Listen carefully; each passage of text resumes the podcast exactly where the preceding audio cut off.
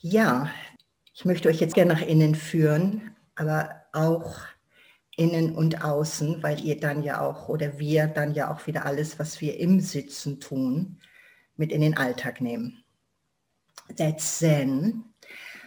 Und die bei meinen letzten Vorträgen dabei waren oder mitbekommen haben, ist im Moment für mich die Odyssee, Odysseus und seine Geschichten, Katastrophen, Abenteuer gerade ein starker Impulsgeber. Das inspiriert mich gerade.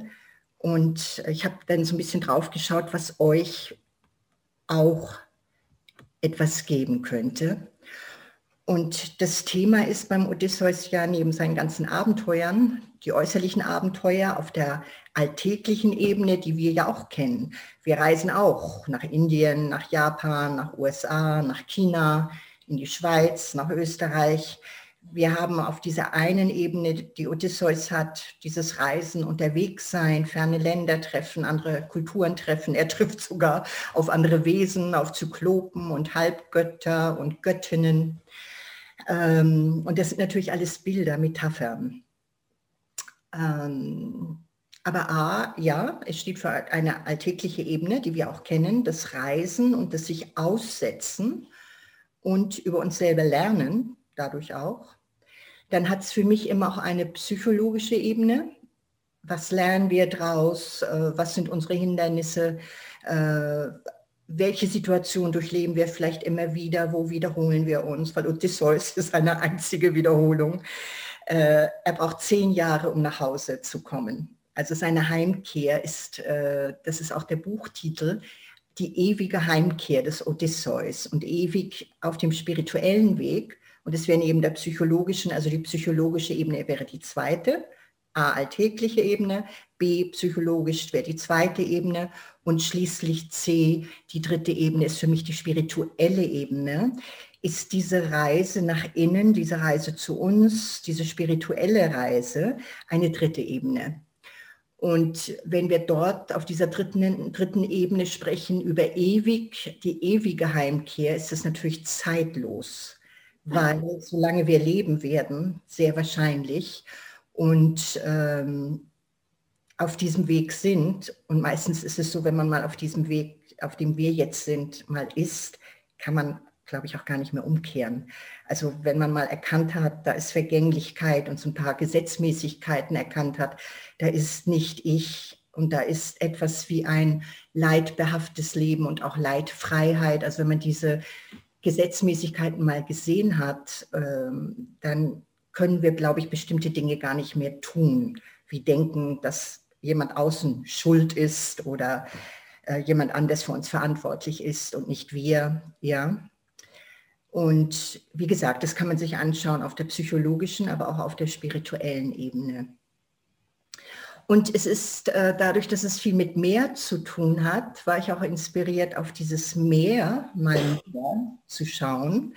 Äh, und ich selbst komme auch fast vom Meer. Also ich bin gerade 15 Kilometer von der Ostsee geboren und habe da auch die ersten 17, 18 Jahre oder 20 eigentlich meines Lebens gelebt. Und die Gegend heißt Schleswig-Holstein. Es ist eigentlich eine Halbinsel und der Norden von Schleswig-Holstein, das ist das nördlichste deutsche Bundesland. Und der Norden davon ist schon Dänemark. Also ich bin wirklich sehr im Norden verankert. da ist die Seemannssprache. Ich bin dort oben verankert auch am Meer und eigentlich zwischen zwei Meeren, weil als Halbinsel hat Schleswig-Holstein im Westen die Nordsee und im Osten die Ostsee. Und es ist wirklich so eine Halbinsel, sehr schmal. Und äh, ich glaube, die engste äh, Breite von Ostsee zur Nordsee sind, glaube ich, 50 Kilometer oder so. Es ist wirklich sehr schmal und klein. Und ich bin aufgewachsen mit der Sprache des Meeres. Mein Vater war im Krieg, leider, er war im Krieg bei der Marine. Und ich weiß nicht, ob es daran lag oder weil wir einfach im Norden sind. Ähm, mir sind dann ganz viele Begriffe eingefallen der, äh, des Meeres. Und das wäre wahrscheinlich eine endlose Liste. Also ich weiß nicht, ob ihr, vielleicht habt ihr die Begriffe auch. Schauen wir mal. Ähm, zum Beispiel, wenn meine Mutter sagt, jetzt müssen wir aber mal klar Schiff machen, dann hieß das Hausputz, klar Schiff machen. Dann gibt es alle Schotten dicht machen. Das hieß Fenster und Türen zumachen und aber auch jetzt ist Abend, wir machen mal die Schotten dicht. Heißt, wir kommen mal zur Ruhe. Das ist auch so ein Schiffbegriff. Und das ist Alltagssprache gewesen. Wir gehen in die Koje. Wir gehen zu Bett. Wenn mein Vater uns rief, alle Mann an Deck, das schloss die Mädchen ein, alle Mann an Deck, hieß das, alle Kinder kommen zum Auto und es gibt einen Ausflug. alle Mann an Deck. und ja, Worte wie in See stechen und Kursänderung und so weiter. Und das Meer, ich habe das eben nochmal nachgeschaut, das Meer und Bilder des Meeres, die Wellen, der Sturm, das Meer, Meer auch als Unbewusstes, äh, begleitet uns ja seit Jahrtausenden. Dann habe ich gedacht, naja, die Berge vielleicht auch. Aber tatsächlich ist es so, dass das Meer uns, glaube ich, mit den Bildern schon seit Jahrhunderten, äh, Jahrtausenden und Zehntausenden, Jahrhunderttausenden eher begleitet. Also wie ihr wisst, sind ja auch Eingeborene auf dem Schiff und haben andere äh, Kontinente gefunden, diese Wanderung. Also übers Meer. Das Meer ist schon viel länger unser Begleiter, als in die Berge gehen. Dies in die Berge gehen ist ja tatsächlich eher neu, gesamtgeschichtlich gesehen. Ähm, Vielleicht ist deswegen auch das Meer mehr in unserer Sprache als die Bergsprache, obwohl, dies, obwohl es die ja auch gibt. Ähm, diese Teamarbeit am Berg. So ist das Meer ein Begleiter und äh, Odysseus ein Begleiter, weil ich auch viel damit zu tun habe, aber ich glaube, weil wir universell viel mit Meer zu tun haben auch wenn man das als Schweizerin und Österreicherin vielleicht nicht so denkt. ähm, aber ich glaube, wir sind da, ich hatte ja Schweizerinnen und Österreicherinnen in den Kursen über Odysseus und die Bildsprache war sehr klar. Deswegen traue ich mich zu sagen, es ist eine universelle. Und nehmen wir mal ein paar Bilder aus dem Odysseus. Es ist zum Beispiel so, als Odysseus das Heim verlässt, und zehn Jahre um Troja herum kämpft, wird zu Hause sein eigenes Reich belagert. Seine Frau, die Königin Penelope, ist zu Hause geblieben und auch sein Sohn Telemachos, der eben damals noch ganz klein war. Und es gibt einfach Männer im Lande, die finden, die wir auch gar nicht wissen, lebt Odysseus noch? Es müsste jetzt einen anderen König geben. Also die sogenannten Freier der Penelope, ähm, nisten sich in diesem Schloss oder Burg oder Heim von Odysseus ein, schlachten sein Vieh, trinken sein Wein, verführen, ihr wisst eh, äh, das Gesinde, Sexualität und Trinken. Also im, in, äh, in der Odyssee heißen sie die Freier weil es sind die Freier, die um Penelope jetzt buhlen, weil sie König werden wollen, indem sie Penelope heiraten. Aber Penelope glaubt an Odysseus und dass er zurückkommt und versucht, die von sich wegzuhalten. Und diese Freier, wenn man zum Beispiel auf die psychologisch-spirituelle Ebene geht, was sind das? Wenn wir jetzt denken, wir sind Odysseus, denn das ist ja in allen archetypischen Geschichten so, dass die Prinzen, die Prinzessinnen, Hänsel und Gretel, die Kinder, die das Haus verlassen, äh, Odysseus, der das Heim verlässt, das sind ja wir. Wie wir auch Buddha sind, der sein Haus verlassen hat. Und bei Buddha haben wir oft Scheu, nicht? Zu denken, das sind doch nicht wir, aber Buddha war doch jemand anders. Ja, und er steht for all of us. Er steht für uns alle. Also wenn wir die Geschichten und die Weisheit aus den Geschichten zu uns heranholen wollen, dann müssen wir sie übersetzen interpretieren, für uns an uns heranziehen. Ja? Und dann wären die Freier, die also das Haus besetzen, während Odysseus nicht da ist, könnten sein was? Könnten sein Gier, zügellose Emotionen. Ähm, und das kann man jetzt im psychologisch sehen, wie auch spirituell. Was passiert, wenn wir nicht wirklich anwesend sind, präsent sind? so wie ihr jetzt den ganzen Tag schon gesessen seid, wieder hier ankommen. Spürt ihr euren Körper, spürt ihr den Po am Kissen, spürt ihr eure Beine, die Füße, wie ihr die Hände übereinander gelegt habt, spürt ihr gerade eure Haltung, ob ihr aufrecht sitzt, wie ist der Kopf, dieses Einchecken, sind wir zu Hause. Und das machen wir auf der körperlichen Ebene, auf der emotionalen Ebene und auf der gedanklichen Ebene. Wissen wir, was wir gerade spüren, wie es uns gerade geht, wissen wir, was wir gerade denken. Ja, das sind die drei Ebenen. Und wenn wir das nicht jederzeit wissen, übernimmt etwas anderes, ganz klar. Wenn wir schlafen im Alltag, wenn wir mal auschecken oder sogar einschlafen, tief schlafen, ins Träumen geraten, dann übernehmen andere Teile von uns, übernimmt der Gewohnheitskörper, ja, unsere Gewohnheit äh, übernimmt das, was wir immer gemacht haben. Und manchmal brauchen wir auch Gewohnheit oder Reaktion im Sinne von, es fällt etwas runter und Auto, ich fange das auf. Ähm, also es gibt schon diese reaktiven, auch positiven Sachen äh, oder Situationen im Alltag. Aber ich glaube, ihr wisst, was ich meine, wenn wir jetzt zum Spirituellen gehen, wenn wir nicht zu Hause sind und unser Haus kennen auf diesen verschiedenen Ebenen von Gefühlen, Gedanken, Körper. Und wenn wir nicht wissen, mit den Impulsen umzugehen, die von außen kommen, das sind bei euch jetzt wahrscheinlich eher kleine, vielleicht Vögelgezwitscher oder irgendein Gezirpe. Ich habe ein bisschen Baulärm so vom Hof. In der Stadt sind andere Geräusche. Das sind noch die kleinen Dinge. Aber es können natürlich auch große Themen an uns hereinbrechen, wie wir wissen die uns sehr beschäftigen und auch lange beschäftigen.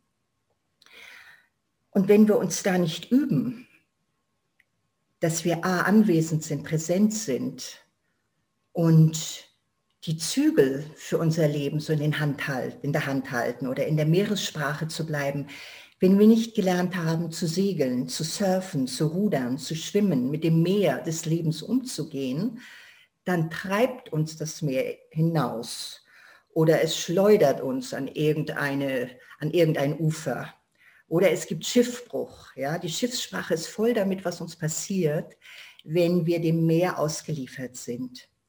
Man muss dem Meer des Lebens nicht ausgeliefert sein.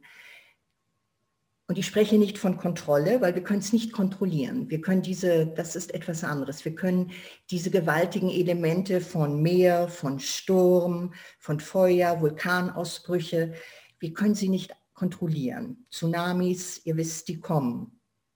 Und wir können uns vielleicht noch, einige können sie vielleicht noch kurz vorher, wenn die Ansage kommt, äh, die Ankündigung kommt, in Sicherheit bringen, aber wir können nicht den Tsunami an sich kontrollieren und wir können nicht Ebbe und Flut kontrollieren. Das kontrolliert sich selber. Es gibt also Gesetzmäßigkeiten in der Natur, in den Elementen.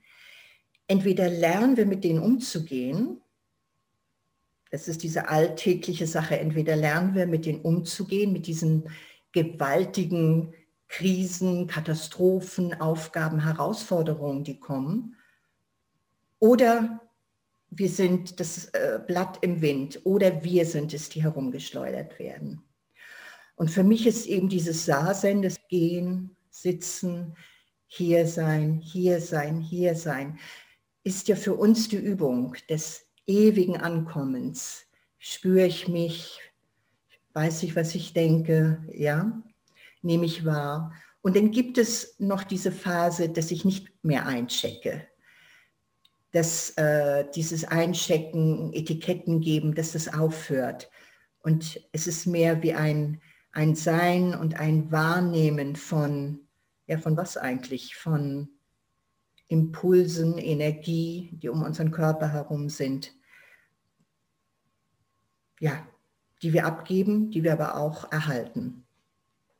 Und so wird also durch die, unser Sitzen werden wir immer feiner. Die großen Krisen, die über uns hereinbrechen, wie gesagt, die können wir nicht kontrollieren, mit denen können wir dann nur umgehen. Was wir aber tunen können, was wir üben können, ist eben dieses äh, A, die verfeinerte Wahrnehmung, dass es gar nicht immer unbedingt zu Krisen gleich kommen muss, im Zwischenmenschlichen. Es muss ja nicht zu Kriegen kommen. Die sind ja menschengemacht. Ne? Es muss nicht unbedingt zu Trennung, Streit und Mord und Totschlag im Zwischenmenschlichen kommen. Wenn wir früher auffangen, aufpassen, können wir vielleicht früher die Weichen stellen. Die Segel setzen, die Segel setzen für unsere Reise.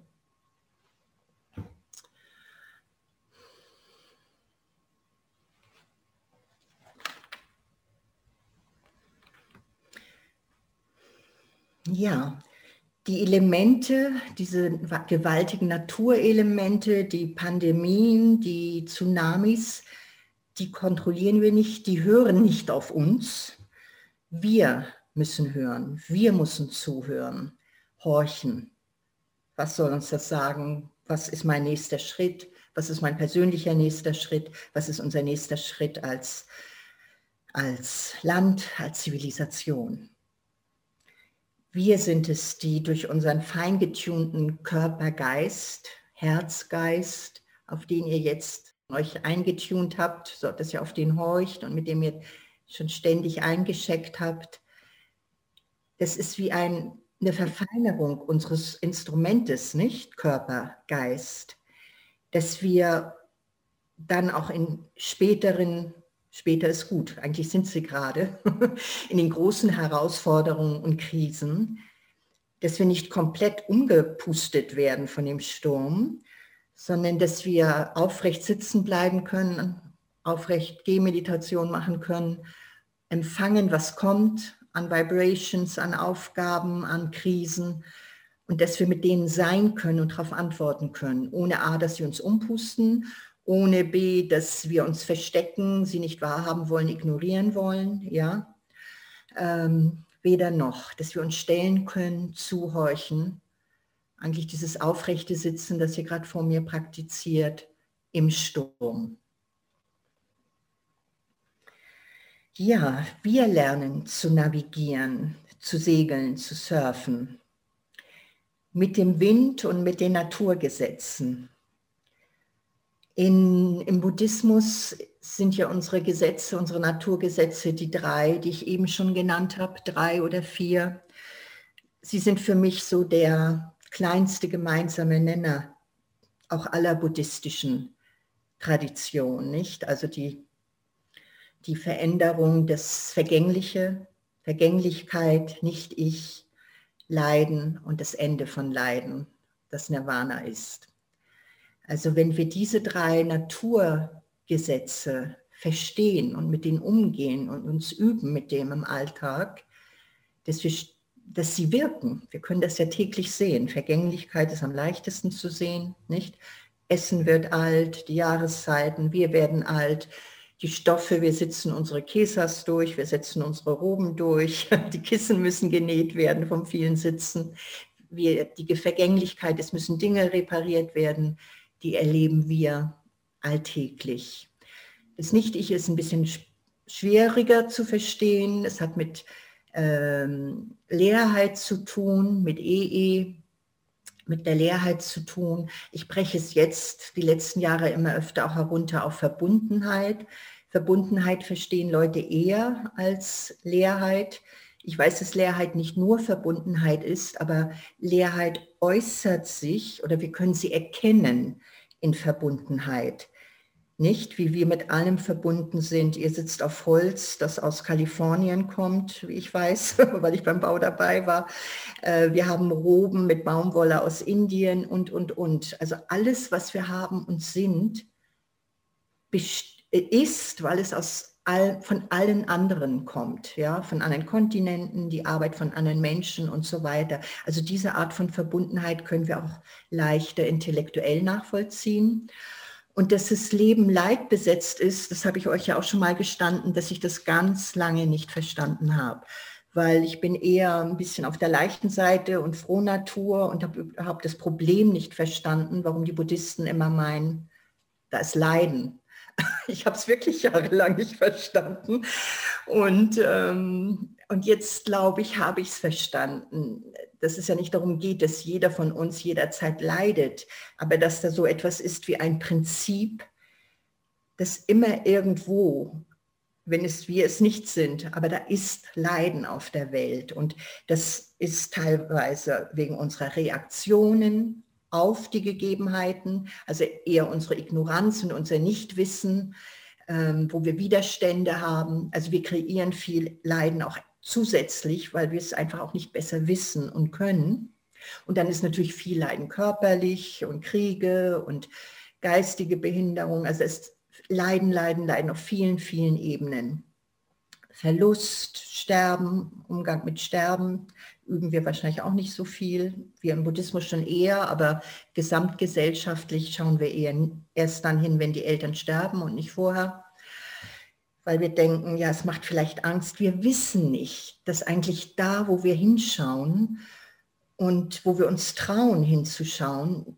Das, ich weiß ja auch selber nicht, warum es funktioniert. Ich weiß nur, dass es funktioniert, dass es den Schrecken verliert, dass es äh, befreit. Und wenn es nicht gleich befreit, das ist etwas, weil es am Anfang ja auch erdrückend sein kann, ja, was, wenn wir uns selbst erkennen oder wenn wir erkennen, dass die Welt leidbehaftet ist. Das ist ja auch nicht nur schön und easy, leicht, aber wenn wir damit Frieden schließen, dass wir, ähm, dass wir selber freier werden und dann natürlich auch ganz anders für andere da sein können. Ja. Also unsere buddhistischen Naturgesetze wären dann diese drei, die wir ja auch üben und uns anschauen im Sazen. Und überall, wo in der Odyssee denn die Naturgesetze oder die Naturgewalten angesprochen sind, habe ich es dann für mich umgelegt auf diese Naturgewalten, die ich eben aufgezählt habe, die buddhistischen. Also das meinte ich dann als dritte Ebene mit dem Spirituellen, wie wir uns üben. Ja, und diese ewige Heimkehr des Odysseus, der sich dem Meer aussetzt und auf dem Meer kämpft und mit dem Meer und mit dem Sturm und Wind kämpft und mit seinem Innenleben natürlich auch kämpft, mit seinem Stolz und ähm, er bringt sich selber immer wieder auch in Gefahr. Er kann es nicht lassen, dem Zyklopen noch zuzurufen, äh, ich bin gar nicht niemand. Erst hatte er dem Zyklopen ja gesagt, ich, er hieße niemand. Er sagt, ich bin Odysseus. Und dann wird der Zyklop so wütend, dass er dem davonsegelnden Schiff, dass der Zyklop diesem Schiff noch einen Felsen nachwirft. Das, und der Felsen trifft zwar das Schiff nicht, aber es macht so eine Wellenbewegung, dass das Schiff tatsächlich wieder an die Insel zurückgedrückt wird.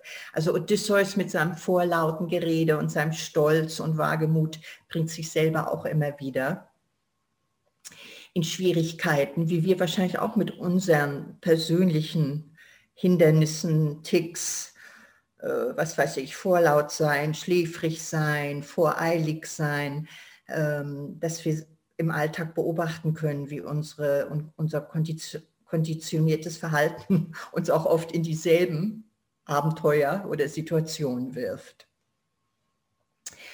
Ja, und diese ewige Heimkehr ist also das, was ihr A, eben formell den ganzen Tag schon gemacht habt, dass wir das formell üben können, um uns auch daran zu gewöhnen und uns umzupolen, umzuprogrammieren, dass wir nicht auf die nächste Situation reagieren, sondern im Englischen sind die Worte so schön, Call and Response. Das sind Calls, das sind Rufe, das Leben ruft uns, das sind Rufe und wir antworten, we, we respond dass wir auf Situationen eher antworten und nicht reagieren.